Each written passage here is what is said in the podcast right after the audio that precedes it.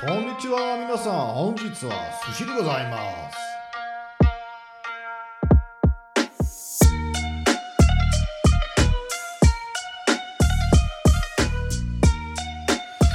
So, weiter geht's mit mm, ja, Investieren lernen, der Podcast von Money Masters. Ähm, wir sind hier beim Super Sushi Marathon. Äh, ja, ich nehme das spät am Abend auf, mache jetzt hier noch schnell die Folge fertig und mein Gehirn funktioniert nicht mehr ganz so, äh, oder auch mein Mund funktioniert nicht mehr ganz so, wie er eigentlich sollte. Aber ich mache jetzt einfach mal, äh, ziehe jetzt einfach mal durch hier. Also, ähm, G wie Gehalt ist heute dran. Ähm, und ich erinnere mal zurück an die äh, zehn Gebote der Money Mastery. Äh, der aufmerksame Podcast-Zuhörer wird sich erinnern. Das erste Gebot lautet, du sollst eine Gelddruckmaschine haben. So, was, was ist eine Gelddruckmaschine? Kann entweder Job sein, der halt irgendwie Gehalt abwirft, kann auch ein Business sein oder was auch immer. Ähm, aber auf jeden Fall, irgendwo muss halt erstmal Geld generiert werden, damit man dann auch investieren kann. Heißt natürlich, dass für die allermeisten ähm, das Thema Gehalt einfach äh, ein wichtiges Thema ist. Und ähm, erstmal die Frage, was ist ein gutes Gehalt? Das ist natürlich so ein bisschen ähm, ja, abhängig von, von verschiedenen Umständen. Also als Beamter zum Beispiel wird man immer etwas weniger verdienen als in der freien Wirtschaft. Dafür hat man als Beamter natürlich dann andere Vorteile, die auch Geld wert sind. Ja, also Absicherung etc., auch fürs Alter und so weiter, Pensionen. Ähm, deswegen, da muss man vielleicht mal erstmal unterscheiden. Aber ähm, vielleicht gehen wir jetzt mal erstmal von der freien Wirtschaft aus. Das wird wahrscheinlich ähm, ja, der größere äh, Teil der, der ähm, Angestellten sein. Und ähm, ich habe ja, das weiß man vielleicht, ähm, auch äh, noch eine andere Tätigkeit, außer jetzt hier einen Podcast zu gestalten. Also mein Hauptjob ist halt im Bereich der Personalberatung, Headhunting etc., Executive Search sagt man. Äh, das heißt halt auf Senior- oder Management-Ebene Positionen zu besetzen. Bei mir ist der Fokus alles, was so digital ist, digitale Transformation, digitales Marketing etc. Ähm, und wie gesagt, also ich besetze Positionen ab Senior-Level aufwärts. Was heißt das? Äh, das sind natürlich auf der einen Seite Positionen oder ähm, Kandidaten, die halt schon ein bisschen Berufserfahrung mitbringen.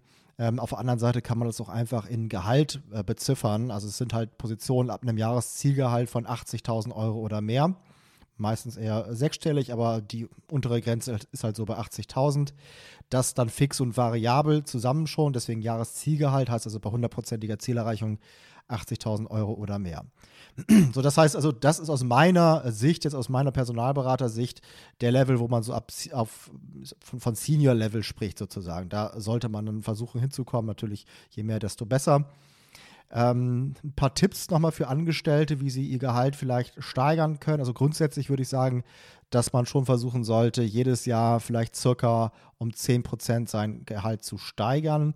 Sicherlich ist das auch abhängig davon, wie lange man schon im Job ist. Vielleicht wird man am Anfang größere Sprünge machen. Zum Ende hin äh, wird es dann vielleicht weniger steil sein, was die äh, Steigerungskurve angeht. Ähm, aber ähm, ja, genau, also das äh, vielleicht so als Pi mal Daumenwert, 10% im Jahr sollte man versuchen, denke ich. Äh, vielleicht auch alle drei Jahre mal einen größeren Step-up machen, also Karriereschritt nach oben.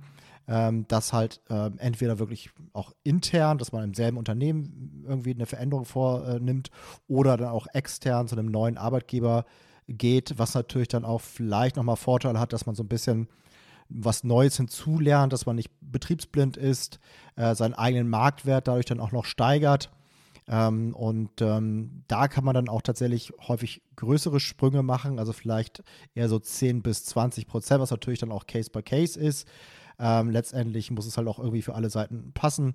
Ähm, aber ähm, ich würde so sagen, so 10 bis 20 Prozent das ist so der Marktdurchschnitt, wenn man halt ähm, die Sicherheit des aktuellen Jobs verlässt, woanders hin wechselt was ja immer ein Stück weit auch mit Risiko verbunden ist, weil man weiß ja nicht, worauf man sich jetzt so einlässt. Es kann auch sein, dass in der Probezeit man dann sich doch wieder trennt und solche Geschichten. Deswegen, da muss man dann schon irgendwie auf jeden Fall eine Verbesserung ähm, bekommen und das ist dann halt meistens so 10 bis 20 Prozent, vorausgesetzt, dass man ähm, ja, in einem ähnlichen Bereich wechselt. Wenn ich jetzt komplett irgendwo anders ähm, quer einsteige, natürlich, dann muss ich wieder von unten anfangen. Äh, das ist dann, glaube ich, auch verständlich. Ähm, zu häufige Wechsel sind auch natürlich kontraproduktiv. Da wird man als Jobhopper bezeichnet oder abgestempelt. Ähm, das ist natürlich dann auch nicht so äh, gut, weil man möchte ja als Arbeitgeber auch jemanden einstellen, wo man das Gefühl hat, der bleibt jetzt auch längere Zeit hier. Da muss ich jetzt nicht wieder nach einem halben Jahr jemanden neuen suchen. Also insofern, ähm, ja, wie gesagt, Wechsel können halt vorteilhaft sein, aber zu häufige Wechsel sind halt auch eher äh, nachteilig. Generell gilt vielleicht so als ähm, Denkanstoß mal, je näher man am Umsatz ist, desto mehr ist man als Arbeitskraft wert. Ja, das heißt, wenn ich jetzt direkten Einfluss nehme auf den Umsatz, zum Beispiel als Vertriebler oder als Marketer, äh, dann werde ich tendenziell immer mehr verdienen als jemand, der nur indirekten Einfluss auf den Umsatz nehmen kann. Äh, ich habe mal so einen Spruch gehört, den fand ich ganz äh, prägnant. Und zwar ging der so: Die Techniker sind die Kamele, auf denen die Kaufmänner reiten oder die Kaufleute reiten. Ja, das heißt also, ähm, dass man, wie eben schon gesagt, als jemand, der halt kaufmännisch tätig ist, vertrieblich, Marketing, was auch immer, eher halt irgendwie am, am äh, Umsatz ist und dementsprechend dann auch dem Unternehmen mehr wert ist und dafür dann halt auch das Gehalt bekommt als vielleicht ein reiner Techniker. Klar, es gibt auch irgendwie, ich sag mal, Silicon Valley, irgendwelche Software-Developer, die äh, extrem gut verdienen äh, wenn ich jetzt wie bei Google oder sowas da arbeite. Aber wahrscheinlich äh, wird der Chief Revenue Officer oder der Sales äh, Director oder was auch immer äh, bei Google immer noch mehr verdienen als halt der Techie, auf, ne, also der Chief Technical Officer etc. Ähm, was natürlich dann auch einhergeht mit einem gewissen variablen Anteil, dass man da halt auch erfolgsabhängig bezahlt wird, aber ja, vorausgesetzt, dass da die Ziele halt einigermaßen erreicht werden, dann wird man dann halt auch ähm, besser verdienen. Die Kombination von beidem, also technischem Wissen und Sales Spirit, das ist natürlich dann wirklich Gold wert. Äh, also eventuell macht es Sinn, vielleicht als Techie zu starten, dann aber irgendwie später auch ein bisschen mehr auf die Vertriebsseite zu wechseln. Äh, das sieht man auch daran, dass selbst in sehr technisch geprägten Unternehmen das halt normalerweise so ist, dass der Geschäftsführer jemand mit Vertriebserfahrung ist. Also entweder wirklich aus dem Vertrieb kommt oder zumindest halt diesen Wechsel vorgenommen hat. Man muss halt einfach verkaufen und als Geschäftsführer ist man der erste Vertriebler im Unternehmen. Man muss sein Unternehmen verkaufen in jede Richtung. Man muss auch natürlich, wenn man starke Mitarbeiter gewinnen möchte, muss man sein Unternehmen verkaufen, also Richtung der Kunden sowieso. Insofern, das ist einfach eine wichtige ähm, Kompetenz. Klar muss das auch irgendwie zu einem passen. Deswegen da sieht man auch so ein bisschen, worauf kommt es an in der freien Wirtschaft. Letztendlich sind die Themen Persönlichkeit, Kommunikationsstärke einfach super, super wichtig. Ähm, heißt nicht, dass man jetzt ein Blender sein sollte und einfach nur durch irgendwie Labern da halt irgendwie äh, Erfolg haben kann. Ja, das, das wird vielleicht mal funktionieren, aber auf lange Sicht nicht, denke ich. Deswegen, äh, ne, also muss halt schon was dahinter sein.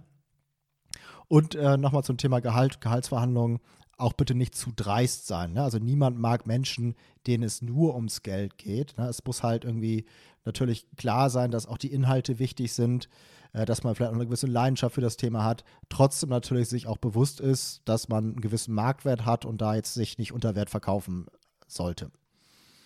Ja, es gibt auch den Satz, jeder verdient das, was er verdient. Ja, das glaube ich auch nochmal, ähm, da ist ein Funken Wahrheit drin. Äh, und, und wenn dein Gehalt jetzt nicht auf dem Level ist, wo du es gerne hättest, dann gibt es halt zwei Möglichkeiten. Entweder du steigerst deinen Marktwert, da musst du dir überlegen, wie du es schaffst, oder du musst halt die Situation, in der du dich befindest, ändern, Job wechseln, vielleicht auch zum Chef gehen, Gehaltsverhandlungen, wie auch immer, da halt Einfluss nehmen. Das war es zum Thema Gehalt. Ich hoffe, das äh, ja, hat nochmal ein paar wertvolle Denkanstöße gebracht und morgen geht es dann weiter mit dem Buchstaben H.